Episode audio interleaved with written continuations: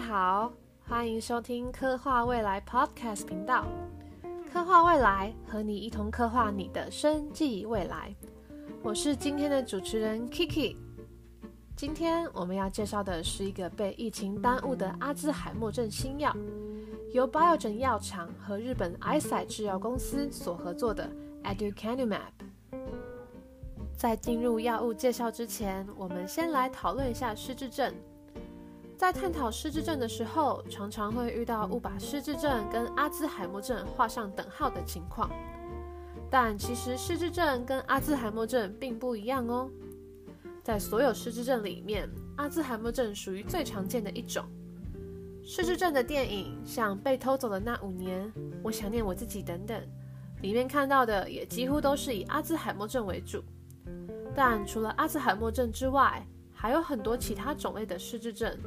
例如，因为中风导致脑部受损所产生的失智后遗症，或是因为帕金森氏症另一种神经退化疾病导致次发性的失智症状。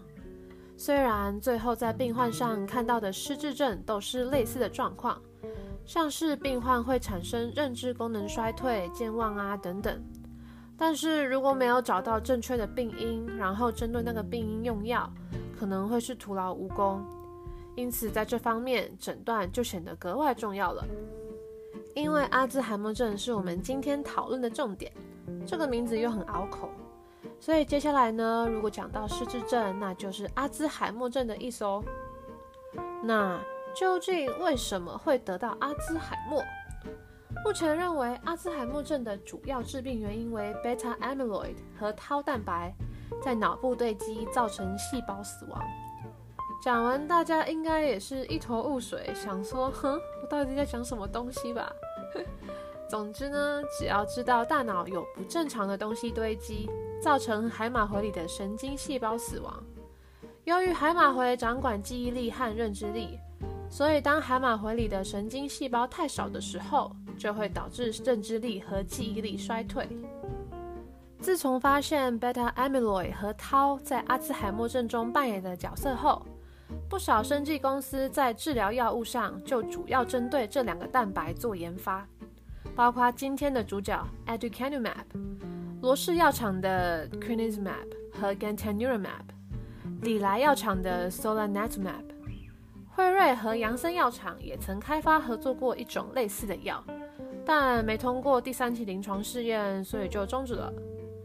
今年年初的时候，因为 Aducanumab 是在这几种抗体药中最有可能在2020年成为最早通过 FDA 许可的一个，所以除了新冠疫苗之外，Aducanumab 也成为最被大家关注的药物之一。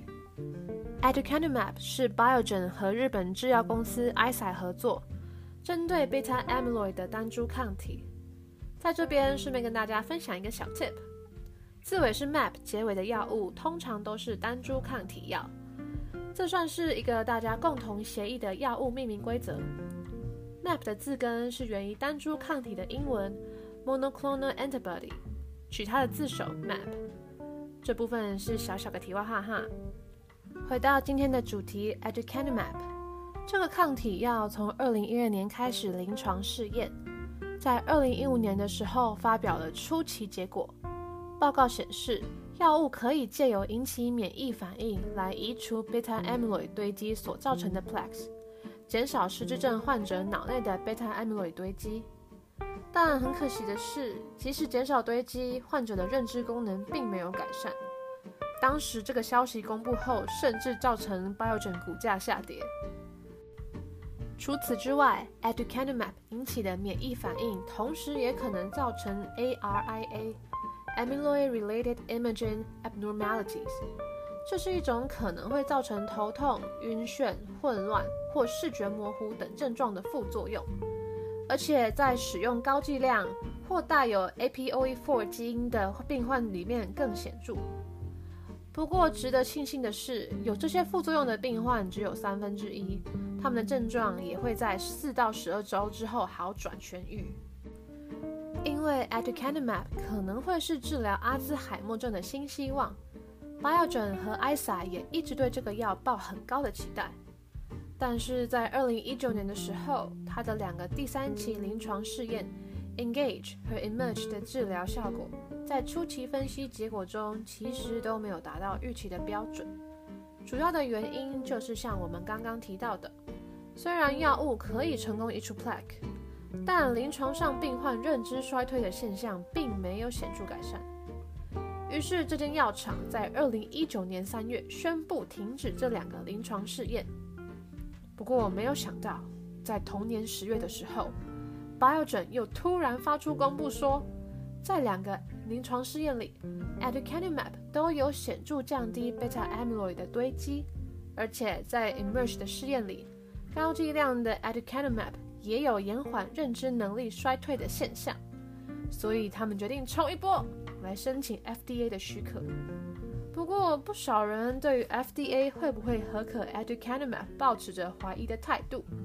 其中一个原因是他在 Engage 的试验里，即使是高剂量，在患者身上的表现并没有比安慰剂好。另外，Biogen 药物研究开发部门的首席 Dr. Michael Ailes 刚好在这个消息宣布前离职，引起外界不少猜测，觉得诶，这个 timing 嗯。太刚好了吧？是不是有什么隐情啊？总之，去年七月，Biogen 和 Isai 宣布将 Aducanumab 送到美国食药署进行审查。FDA 八月接受申请，当时预计在今年三月的时候公开审核结果。可是，一月初的时候，FDA 决定将审核延长三个月，到今年的六月七日。这段期间，Biogen 的股价也跟着美国食药署的态度起起伏伏，最低低到两百四十美金，最高高到三百五十美金左右。但精彩的还在后头。六月七日，美国食药署不顾外部建议委员会的反对，仍同意了 Aducanumab 的使用，原因是考量到长达二十年没有新的阿兹海默症药物问世。随后。Biogen 的股票大涨至四百五十元美金，当天最后收在三百九十五美金。外部建议委员会的医师成员们开始公开表态反对，并表示未来不会再为食药署再次担任审查委员。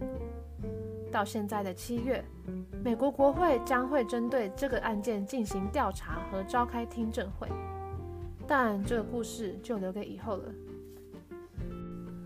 说到这边，不晓得正在听节目的你，如果你是美国食药署，Aducanumab，你给过吗？虽然到现在还是不少人质疑这个药物的效用，尤其 Emerge 和 Engage 两个临床试验的结果并不一致，但总之，FDA 最后还是决定发给 Biogen Aducanumab 的药物许可证，并且用 Aduheim 作为药品的商品名上市。根据 FDA 药物评估研究中心主任的说法，他们认为跟现行阿兹海默症药物相比，Aducanumab 能为失智症患者带来显著效益。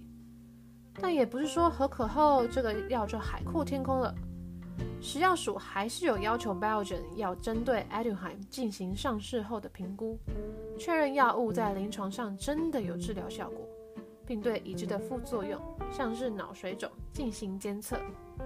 如果药品表现不好，FDA 还是可以撤销这颗药的上市许可的哦。说到这边，不晓得正在听节目的你，如果你是美国食药署 a d u c a n u m a p 你会给过吗？虽然到现在还是不少人质疑这个药物的效用，尤其 Emerge 和 Engage 两个临床试验的结果并不一致。但总之，FDA 最后还是决定发给 Biogen Aducanumab 的药物许可证，并且用 Aduhelm 作为药品的商品名上市。根据 FDA 药物评估研究中心主任的说法，他们认为跟现行阿兹海默症药物相比，Aducanumab 能为失智症患者带来显著效益。但也不是说核可后这颗药就真的海阔天空了。食药署还是有要求，Biogen 要针对 Aduhelm 进行上市后评估，确认药物在临床上真的有治疗效果，并且对已知的副作用，像是脑水肿进行监测。如果药品表现不好 FDA 还是可以撤销这颗药的上市许可的哟。那究竟这睽违二十年，首度被核准的阿兹海默症药物要怎么用？接受治疗要多少钱？其实单株抗体药除了注射之外，也没有其他方式了啦。这个药目前被核可用在轻度丧失记忆和认知能力的病患。使用频率和方式呢，是每四周进行一次血管内注射。Biogen 现在公告的价格还没有扣保险钱，是打一针四千三百美金。这是针对体重在平均的病患哦。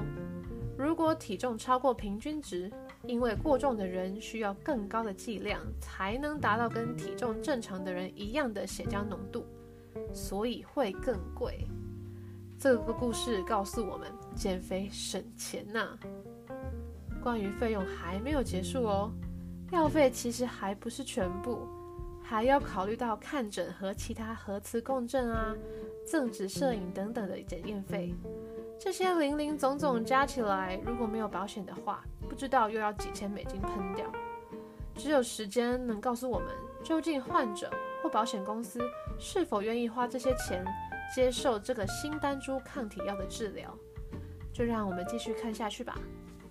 好啦，我们今天关于阿兹海默症新药 Aduhelm 的讨论就到这里啦。别忘记关注我们的频道来参与我们的分享。喜欢我们的朋友也可以从资讯栏点击我们的网站，找到活动相关资讯，跟我们一起参与讨论哦。我是 Kiki，我们下次再见，拜拜。